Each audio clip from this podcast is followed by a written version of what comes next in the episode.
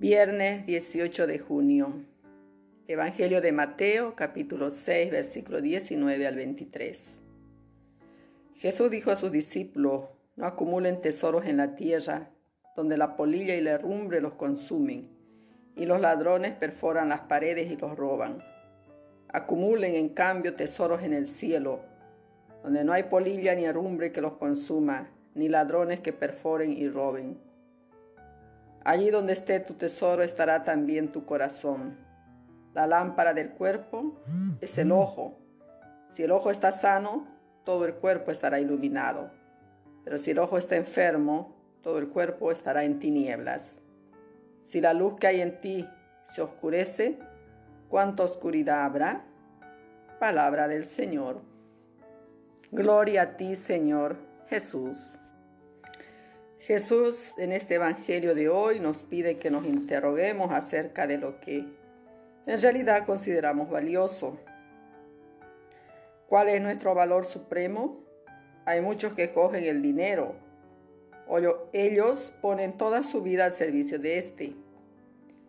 Ese comportamiento parece coherente, pues buscan con toda intensidad lo que consideran que vale más. Pero Jesús nos advierte acerca del peligro de buscar a toda costa las riquezas de este mundo, porque el dinero es un bien aparente y pasajero. Las riquezas, por más abundantes que parezcan, siempre terminan o con la bancarrota o con la muerte. Por eso Jesús nos invita a dejar de amontonar las riquezas que terminan y a buscar y construir aquellas que jamás se acabarán mediante la solidaridad y la misericordia. Queridos hermanos y hermanas en Cristo, pongamos siempre nuestros ojos, nuestro corazón en la verdadera riqueza, en acumular tesoros en el cielo con las buenas obras.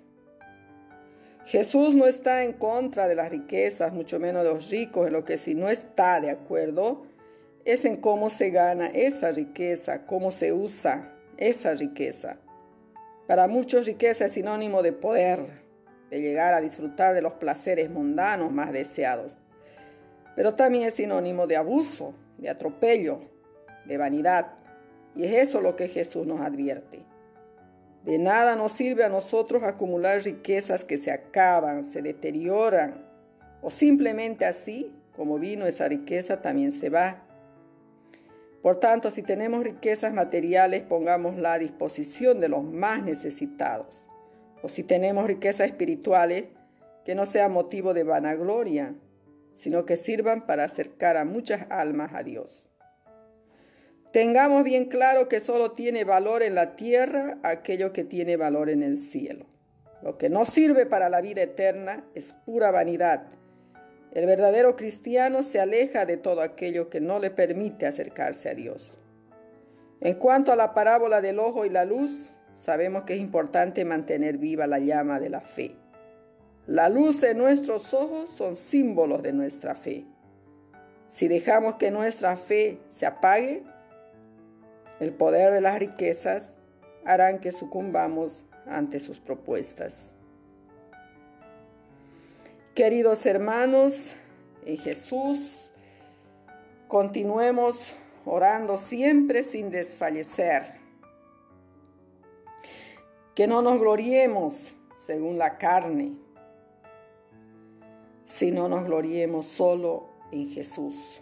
Que seamos personas sabias, llenas del amor de Dios.